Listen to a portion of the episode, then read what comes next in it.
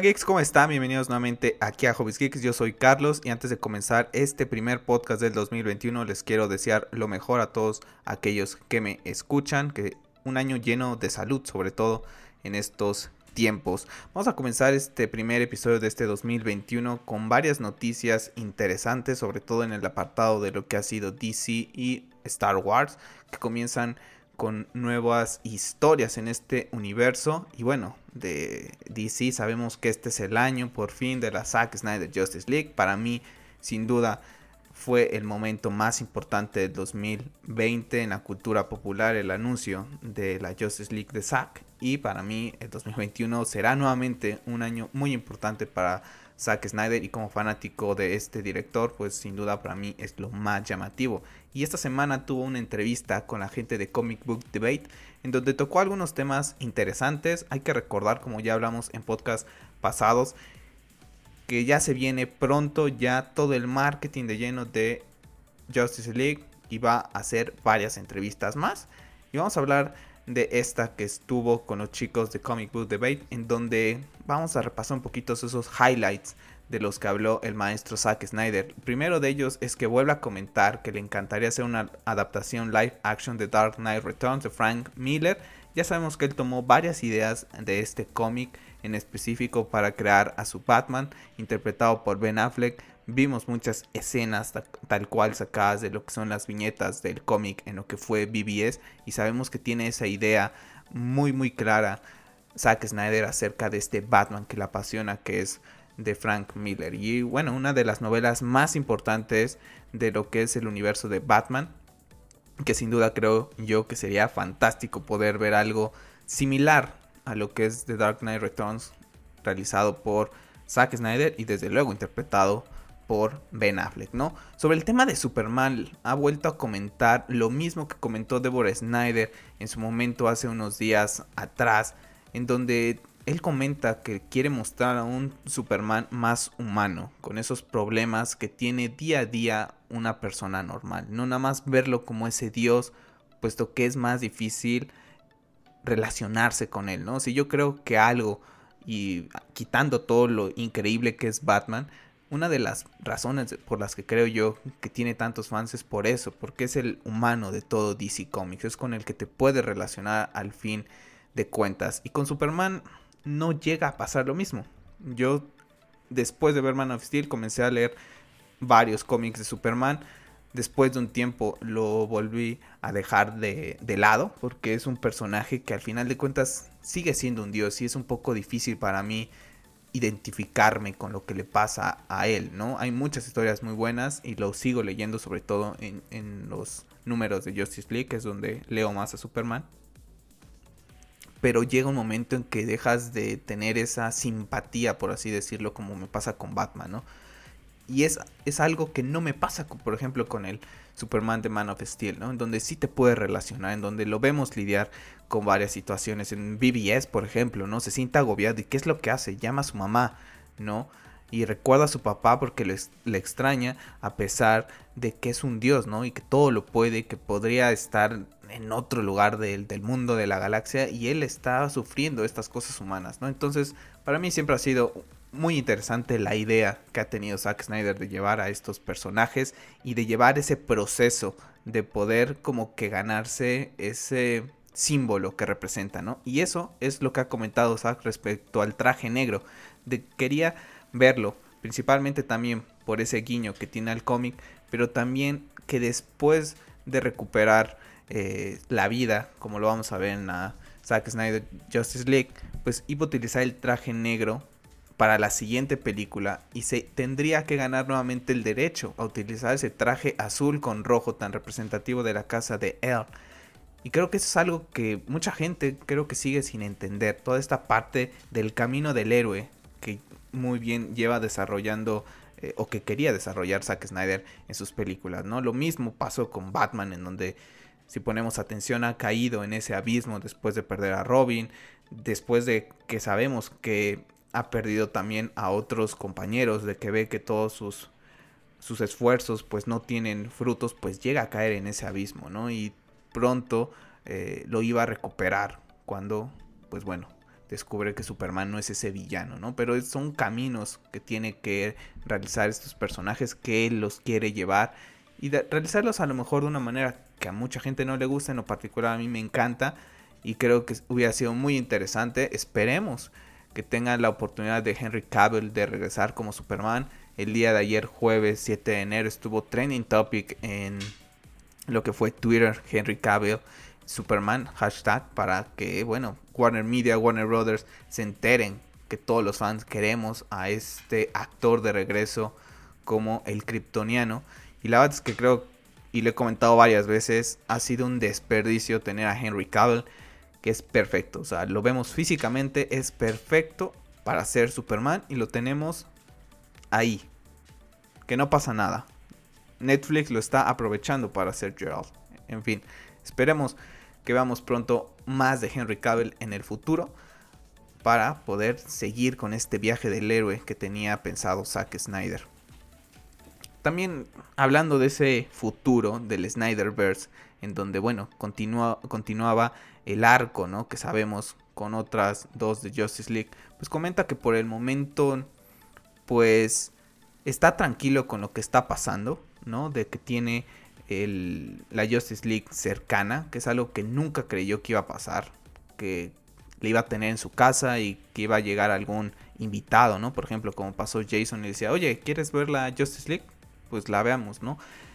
Pero no creyó que llegara a pasar. El día que pasó dice que fue un momento muy bueno para él, para su familia, de poder ver ese bebé, por así decirlo, ver la luz, ¿no? También comenta que entonces, después de eso, de que sucedió este milagro, por así decirlo, de que Warner Brothers autorizó que se realizara esta versión. Bueno, más bien no Warner Brothers, la gente de ATT y de Warner Media, pues tampoco se cierra la posibilidad de que en un futuro pueda terminar lo que es su visión. Hay que recordar que ya habló hace unas semanas atrás con Dave Peña en el podcast de The Film Junkie acerca de que le gustaría y que ha platicado con Jim Lee de llevar lo que es su universo a los cómics. Entonces veremos si por ahí va un poquito también la cosa. Sería bastante interesante. Creo que sería una historia un poquito parecida a lo que vemos en Injustice.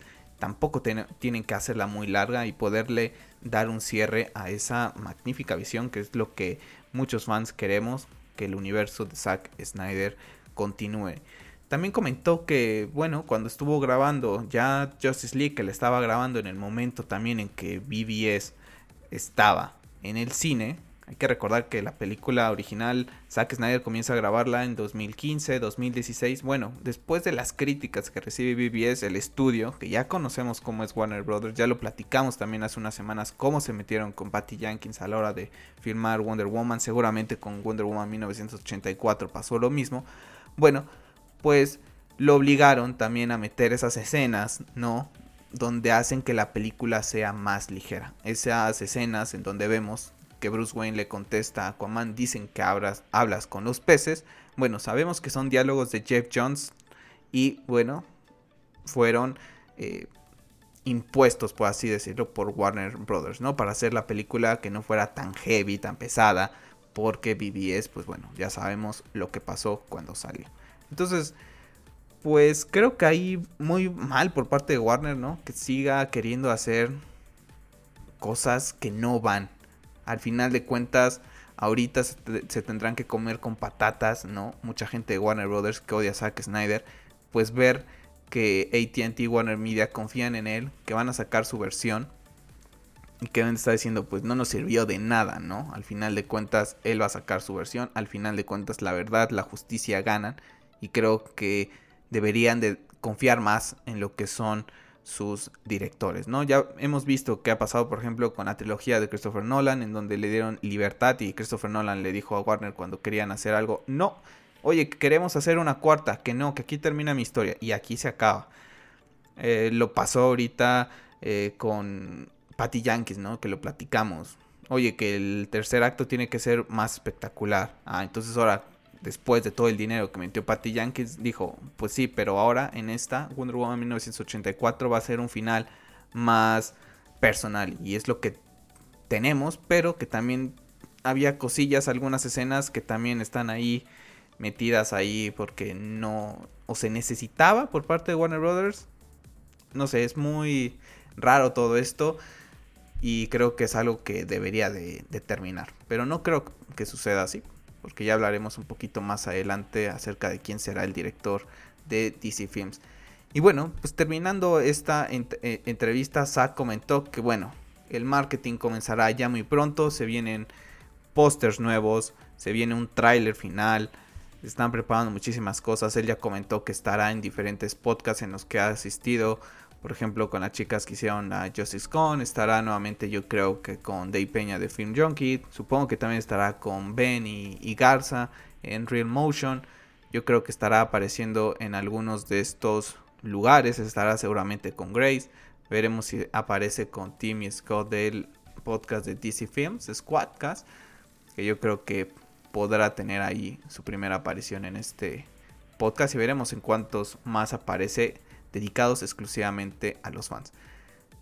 Pero lo más interesante de esta entrevista no fue todo lo que dijo Zack, porque si bien hay muchas cosas que ya conocíamos, fue el lugar donde estaba. En el background de esta entrevista se ve una imagen de Wonder Woman que estarán viendo en pantalla la gente que escuche el podcast en YouTube, en donde se ve a Wonder Woman. La idea original de Zack Snyder, bueno, ha causado un revuelo impresionante porque vemos a Wonder Woman con tres cabezas decapitadas y ya sosteniéndolas. Entonces mucha gente voló que esa no es mi Wonder Woman, que no sé qué, ya saben, ¿no? El, odio que, genera este hombre por envidia. Porque la verdad es que todo el mundo, como le he comentado en, en otros podcasts, todas las personas que han trabajado con él hablan maravillas de este ser humano y que creo que está bien respetar esa visión. Al final de cuentas no pertenece a la continuidad. Una persona me decía en, Twitter, es que mi continuidad no puedo tener a Wonder Woman degollando a personas. Tu continuidad, sabemos que este universo, ¿no? De DC, la continuidad es la que vemos en los, leemos en los cómics. Esa es la continuidad. Todo lo demás son multiversos. Y las películas de Zack Snyder forman parte de ese multiverso. No es Tierra 1 esto que está sucediendo en, las películas de Zack Snyder. No es Tierra 1, eso es en los cómics. Entonces tu continuidad no está mal pensada.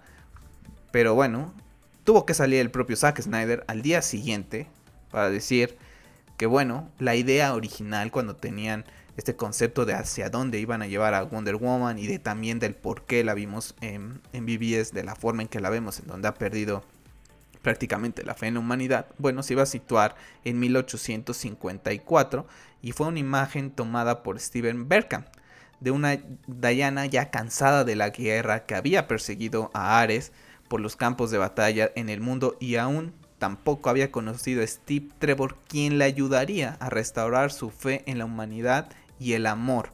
Que eso lo íbamos a ver posteriormente. Hubiera sido yo creo que muy interesante ver ese camino. Ver a ese personaje que al final de cuentas salía por primera vez de Temisquira. Iba a ver el mundo del hombre. Lo iba a ver prácticamente horrible. No nada más ya como lo vemos en, en la película de Patty Yankees, ¿no? Cuando vemos lo que es Temisquira, ese paraíso y después llegamos a Londres, pues se ve horrible, ¿no? Y después vemos a toda esta humanidad combatiendo, pues ella debería de tener una percepción diferente. No pasa en esta película eso, en la primera, porque conoce Steve ahí. Entonces a mí me hubiera sido muy interesante ver, por ejemplo, este desarrollo, ¿no? Que al final de la primera película ella conociera a Steve Trevor y la siguiente película se situara unos 2, 3 años después.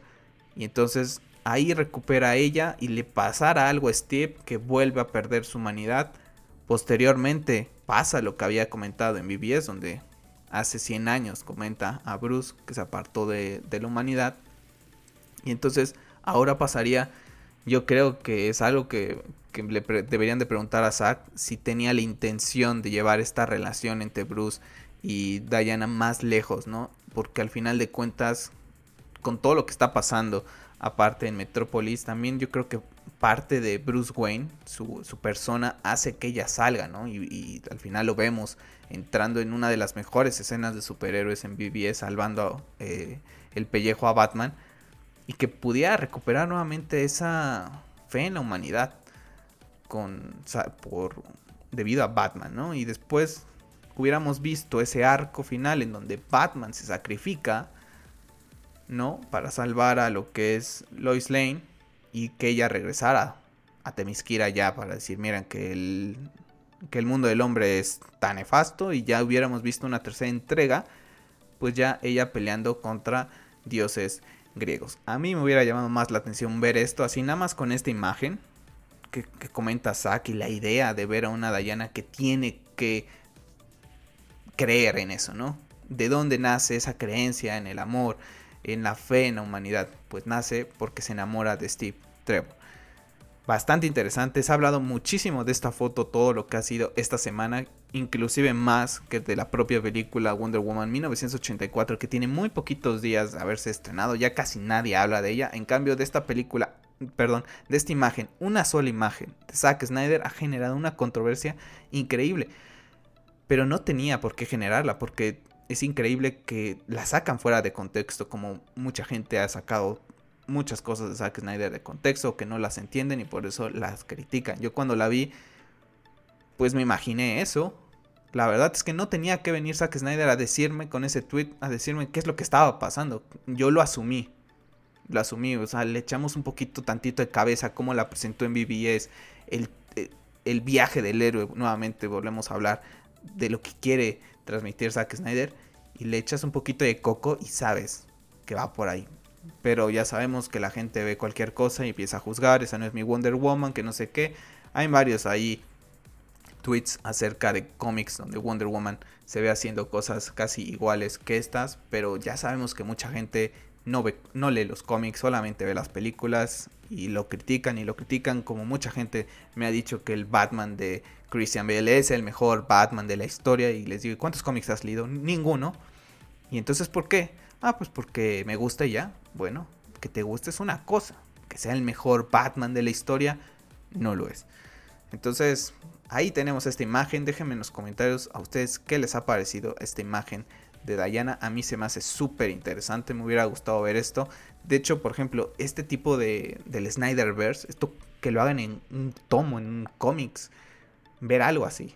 Me encantaría. Me encantaría mucho ver a esta Diana. Creo que hubiera sido mucho más interesante que ver el, viaje del héroe que está llevando Patty Jenkins después de una muy muy buena entrega en 2017 y ahora una entrega muy floja para mí lo que ha sido Wonder Woman 1984. Y bueno, en temas más de DC Comics para cerrar es que Walter Hamada es renovado como presidente de DC Films hasta el 2023. Ya salió Jim Lee también a felicitarlo, a decir que es un muy buen, buena persona, ¿no? Por así decirlo. La bat es que muy mal, no es un golpe duro para todos los que somos fanáticos de Zack Snyder, porque esto también pone freno a que pueda haber una continuidad en el cine en HBO Max de, de lo que es el Snyderverse, ¿no? Si bien no está a la cabeza porque tiene a gente de Warner Media y de ATT arriba jamada, pues ya veremos cómo estará el, control ahí de, del poder, porque mucha gente está, no, pues es que Walter Hamada ha hecho muy bien las cosas, pues no las ha hecho también. No ha habido ninguna película bajo su liderazgo que digas, wow. Muchas de las películas, por ejemplo Joker de Top Phillips, no la quería trató de detener esa película porque era muy obscura y ya sabemos, ¿no? Y vean el éxito que fue. Pero cuando llegó esa película ya estaba en producción. Si nos ponemos a considerar películas que estaban cuando llegaron, por ejemplo, Verso Prey, que pasó sin pena ni gloria, la bata ha sido pues no muy bien recibida, ha estado ahí, pero bueno, Esperemos que recapacite un poquito Hamada, que vea también lo que quieren los fans para pues tenernos un poco eh, con esa misma línea de estar contentos, ¿no? Después de el anuncio de la Zack Snyder Justice League, la verdad es que yo he visto al fandom muy unido, nuevamente ilusionados por lo que viene de DC Comics, algo que se había perdido después del estreno de Justice League en 2017. La verdad es que no se veía como que muy eh, entusiasta eh, la comunidad por lo que es pues todos estos proyectos hasta ahora yo creo con a Zack Snyder y con el Batman de Matt Reeves cuando nuevamente los fanáticos de DC estamos contentos, con ganas de ver qué es lo que viene, porque si bien Wonder Woman llegó y, teníamos muchas expectativas sobre esta segunda entrega, pues no generaba en lo que es mi sentir y lo que he podido leer en Twitter, no generaba ese hype como lo hizo con, con la primera, ¿no? Y también el tema Ray Fisher, pues sigue ahí entre dimes y diretes, que si Vanity Fair comenta algo, después Ray Fisher vuelve a decir que no, que si Jeff Jones ya está fuera o pronto estará fuera de lo que es DC, Variety dice que no. Un, ya veremos cómo termina todo este relajillo de toda esta investigación y a ver qué es lo que pasa, ¿no? Si la gente de Warner Media no creo que lleguen a sacar la verdad que fue lo que encontraron. Sabemos que Hamada trató de persuadir a Ray Fisher para que no hablara de Jeff Jones mal porque lo quieren conservar ahí. Vamos a ver cómo termina esto. Mucha gente en DC Comics, ahora sí ya en lo que es la editorial, no está muy contenta con Jeff Jones desde hace mucho tiempo. Entonces vamos a ver cómo termina este asuntillo. Esperemos que para bien. Ya sabemos, yo creo que Ray Fisher no regresará como Cyborg. Tendría que pasar algo súper increíble para que regrese después de las declaraciones que dijo que mientras que este señor Hamada siga ahí al mando, pues él no va, no va a regresar. Y vamos a pasar a temas de Marvel porque, bueno, pues ha confirmado que WandaVision, que se estrena ya la próxima semana en Disney Plus, pues tendrá dos capítulos el día de estreno. Algo similar creo que hicieron aquí en México cuando se estrenó lo que fue de, de Mandalorian. Desconozco en Estados Unidos cómo fue el año pasado, pero aquí en México fueron dos o de hecho creo que fueron tres como para recuperar ese tiempo perdido. No sé ahora cómo lo vayan a, manejar, por ejemplo, cuando venga la serie de Boba Fett, si sea un capítulo y un capítulo en Estados Unidos, ahora que ya van a ser estrenos simultáneos, ¿no? Pero bueno, ahora sí va a nivel mundial, por así decirlo, en donde está Disney Plus. Dos capítulos el día de lo que es su estreno. Y contará con nuevo, nueve capítulos, nueve episodios. Y bueno, también ya anunció lo que es eh, la gente de Disney Plus, una serie llamada Marvel Legends, en donde, bueno, van a. Puedes revivir los momentos más épicos del, del MCU de los por personaje, ¿no?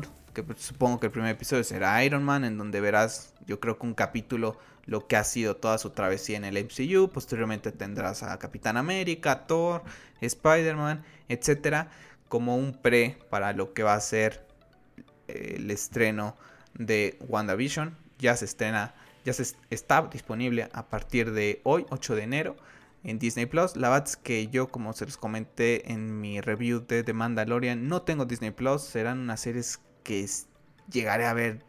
Yo creo que cuando contrate Disney Plus para la serie de Boba Fett, que llegará a fin de año.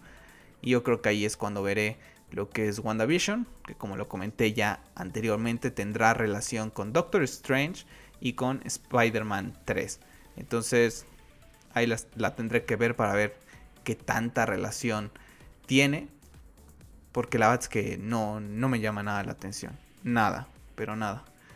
Y bueno, también en, en, el apartado de series, pues ya confirmado Oscar Isaac será Moon Knight. Ahora sí, ya se había dicho que no el año pasado cuando se hizo que el cast de Oscar Isaac iba a ser em, iba a estar en la serie de, Metal Gear Solid como Snake. Vamos a ver cómo interfiere todo este tema de lo que son los calendarios de Oscar Isaac, cuántos capítulos tendrá, si nueve, cuándo llegará a salir, todavía no se dice nada, pero bueno, ahí está Oscar Isaac en Moon Knight. La verdad es que lo comentaba hoy una, una persona, decía que tuiteaba que Robert Downey Jr. ha hablado con Lucasfilm para aparecer en una película de Star Wars. Y me pasa lo mismo ahorita con Oscar Isaac. parece que Disney se va por, por gente conocida, ¿no? Tenemos a Oscar Isaac, que es sale en Star Wars, pues ahora lo traemos a una propiedad de Marvel, ¿no? Para que genere a esa gente que a lo mejor le gustó el personaje de Poe Dameron que vaya a ver Moon Knight nada más porque les gusta a lo mejor Oscar Isaac. Y ahora lo mismo, la gente de Marvel, para que se interese en Star Wars, pues vamos a llevar a Robert Downey Jr. Y lo mismo está pasando con Tom Holland en un montón de películas. Es una saturación de los mismos actores en todas las películas de Disney y con el mismo tono que la bat es que en lo particular a mí no quiero ver a Robert Downey Jr. en una de mis sagas favoritas. Ya bastante Disney me la arruinó con estas secuelas como para ver ahora a Robert Downey Jr. también en Star Wars. Déjalo ahí en Marvel. Déjalo ahí en Marvel. No tienen por qué estar saltando a los actores de Star Wars a Marvel y viceversa, la verdad. Hay un montón de actores ahí que están esperando una oportunidad, una oportunidad de su vida. Y aquí estamos viendo nuevamente a los mismos, a los mismos, a los mismos. Y termina saturando y cansando desde mi punto de vista. Entonces espero que Robert Downey Jr. se quede en su papel de Iron Man, que no llegue a Star Wars. Y si llega a Star Wars nada más en un capítulo, un cameíto así sencillo. Y ya, no lo quiero como un personaje principal. Porque ya bastante de él hemos visto. Ya he comentado muchas veces también acerca de que no me gustó cómo hicieron de que fuera como que el papá de Spider-Man en, este universo, porque Spider-Man le da 2, 3, 4 y 5 o más vueltas a lo que es el personaje de Iron Man en todo el universo que existe de Marvel, como para que ahora tengamos a este Spider-Man muy dependiente de lo que ha sido eh, Iron Man y Robert Downey Jr. Creo que, que ya, o sea, si quiere seguir trabajando con Disney, pues hubiera quedado en Marvel. Entonces, espero que no llegue. Y bueno, hablando de Star Wars, pues mm, Michael Waldron ya está trabajando en la segunda temporada de Loki y ha sido elegido por Kevin Feige para la película de Star Wars donde Kevin Feige está como productor. Entonces aquí es lo que les digo. Pues estamos aquí ya entre familia. Pues mira, pues que si funciona en Marvel, pues tráelo a Star Wars. Vale, que estoy de acuerdo. Pero ahora vamos a ver una película de Star Wars con el mismo tono que el Marvel. Ya bastante tuvimos muy malas secuelas como para seguir con esta fórmula. En verdad, es lo mismo que, estamos hablando. ¿Por qué el mismo escritor? ¿Por qué? ¿Por qué no trae a alguien nuevo, fresco, con nuevas ideas? Que esta persona se quede en Loki. Luego empiezan a decaer o a dejar de lado una u, otra de las franquicias. Y parece que Disney conoce nada más a Kevin Feige. Ahora vamos a tener a Michael Waldron en tres producciones: Loki, temporada 1, temporada 2 y ahora Star Wars. Y Kevin Feige, pues ya bastante tendrá. Kevin Feige debería de estar viendo, en vez de estar introduciéndose a Star Wars, debería de estar viendo qué es lo que va a hacer con Daredevil. Que esta es la serie que deberían de estar pensando en retomar. O bueno, quién sabe, porque si la mandarían con el mismo tono que va a tener WandaVision, mejor que no, que no la toquen. O cómo va a introducir a los hombres X. Eso es lo que deben de estar trabajando. No estar. Que dejen Star Wars con. Con, con Dave Filoni y con John Favreau. Desde mi punto de vista. Y también Katy Kennedy. Fuera. Fuera. Y vamos a hablar de Star Wars. Porque esta semana. Pues.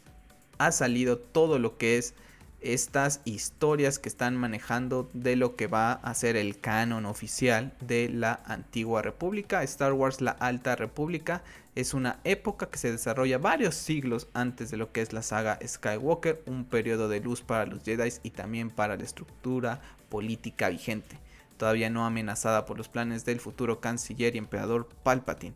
Todos los productos y que se anunciaron relacionados a esta alta república son eh, Light of the Jedi, que es una novela de Charles Soule, que ya salió el pasado 5 de enero. A Taste of Courage, una novela para niños de Justine Ireland. The Great Jedi Rescue, eh, es un libro ilustrado por Cavan Scott. El día 6 de enero salió eh, The High Republic, Cavan Scott, que es un cómic. El 2 de febrero saldrá Into the Dark, realizada por Claudia Gray, que será una novela juvenil. El 24 de febrero, Star Wars The High Republic Adventures, que es un cómic realizado por Daniel José Older. El 29 de junio, Race to Crash Point Tower, eh, realizado por Daniel José Older también, que será una novela para niños. Y The Rising Storm, realizado por Cavan Scott, que será una novela. Para el 27 de julio será Out of the Shadows, realizada también por Justine Ireland, que será una novela juvenil y fecha por confirmar si tiene The Age of Balance, realizada por Chima Shinya y Justina Ireland, que será un manga.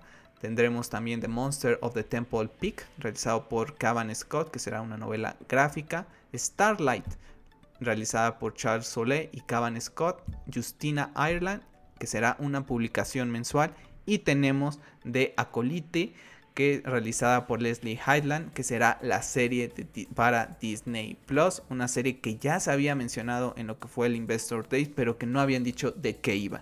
Se quedó así como ya, ya se hablará de ello, pues bueno, estará basada en esta antigua república, una de las épocas que a mí más me fascina poder explorar en Star Wars. Espero que esos cómics, esas novelas gráficas puedan llegar a mi país. Ya tuve oportunidad de leer algunos comentarios acerca de gente que le está leyendo y bueno, comenta, ¿no? De que es una época muy muy interesante porque se ve a los Jedi en su máximo esplendor, ¿no? Había un una, un artículo, si no mal recuerdo, de Comic Book en donde comentaban que Anakin Skywalker si hubiera estado en este consejo Jedi, pues nunca hubiera caído al lado al lado oscuro, ¿no? Y creo que es algo muy interesante de ver, creo que ya también es algo que con todo lo que se escribió en leyendas, también ya teníamos una idea de que los Jedi en ese entonces eran muy diferentes a lo que vemos cuando comienza el episodio 1 y ver todos estos poderes que tienen, cómo nacen esa rivalidad con los Sith. La serie de Acolite comentan que va a estar un poquito más destinada a ver todo el lado oscuro de la fuerza. Entonces bastante interesante todo esto que viene de Star Wars. Espero que lo hagan bien. Y lo mismo con, con lo que va a ser la serie, ¿no? Esperemos que Filoni, que Favreau estén ahí involucrados de cierta manera, supervisando por, sobre todo más lo que es la serie, ¿no? En el tema del, del, cómic y, y, de lo que son las novelas gráficas. No, no conozco muy, bien a nadie de, de aquí, no estoy familiarizado, pero por ahorita lo que escuché con esta con estos primeros eh, libros ilustrados y cómics que han salido están bastante bien. La gente fanática de Star Wars está contenta y ya hablaremos de ello en su momento si tengo oportunidad de que lleguen a, mi país y poder adquirirlos. Y bueno, para cerrar este primer episodio de este 2021, comentar que bueno, los creadores eh, de Resong y Date Nation, pues bueno, pues apuestan por la ciencia ficción con el juego de Returnal exclusivo para PlayStation 5. Ya se anunció que llegará el próximo 19 de marzo.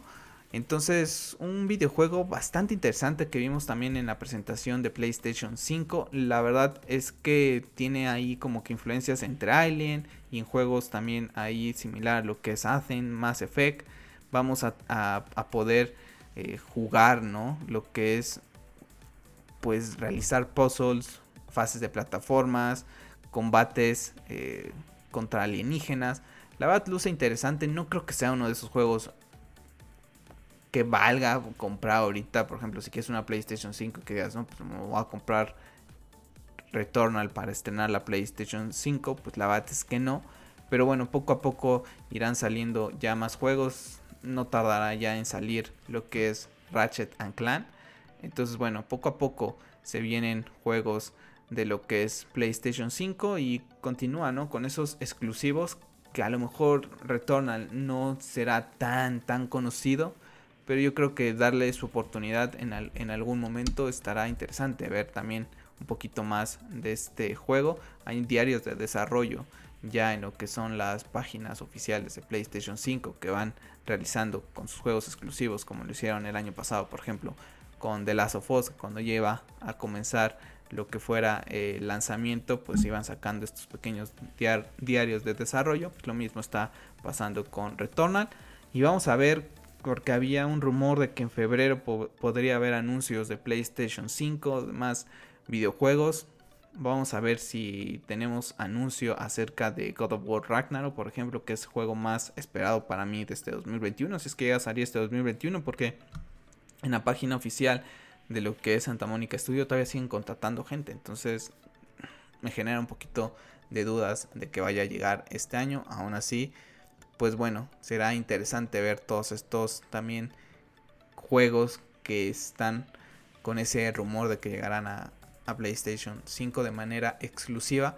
Y bueno, ahora sí, antes de cerrar, porque fue noticia de último momento antes de, de grabar el podcast, fue que la serie de DCW de Green Lantern and the Canaries no saldrá adelante, ha sido cancelada. Para toda esa gente que vio lo que fue el final de temporada de Arrow, bueno pues su hija tomaba el manto y bueno se iba a quedar ahí con, con las Canarias para esa serie, la Bats que a mí no me sorprende mucho, cada día vimos que bueno ya terminó Arrow, Legends of Tomorrow si no mal recuerdo está también ya por terminar, lo que es Supergirl también vaya su última temporada. Yo creo que de Flash no tardarán a lo mejor esta y otra más, su última temporada. Se viene Lois and Clark, que la todo lo que he leído acerca, mucha gente está como que no me llama mucho la atención. Está Batwoman, que le fue bastante regular en su primera temporada. Vamos a ver cómo le va esta segunda temporada. Yo creo que CW, estas series, no veo que sean un proyecto muy a futuro ya por parte de DC y más cuando comience a existir eh, lo que es las series de HBO Max. Tan solo ahorita con Titans y con Doom Patrol vemos un cambio de calidad en vestuario, en actuación, en diálogos, en narrativa muy diferente a lo que es DCW. Entonces cuando llegue HBO Max con todo el potencial, con todo este budget muy superior a lo que vemos en DCW, la gente va a decir, bueno, pues es que me estás dando un corte premium aquí y después aquí estoy comiendo verduras, ¿no? Por así decirlo. Entonces, vamos a ver qué es lo que pasa con este universo de DCW. La verdad es que a mí no me llamaba nada la atención. Vi ese último capítulo de, Arrow, pero tenía cuatro o cinco temporadas que no veía. Y lo vi, pues bueno, para ver cómo terminaba esta serie que comenzó bastante bien con la primera y segunda temporada y después decayó. Lo mismo ha pasado con Flash. Y bueno, pues ahí malas noticias, ¿no? Porque sé que hay mucha gente que sí le gustan todas estas series. A mí en particular, no sé si ya es por mi edad o como dice Bruce Wayne, es, lo, es la ciudad gótica que llevo dentro, pero no, no me llaman mucho la atención.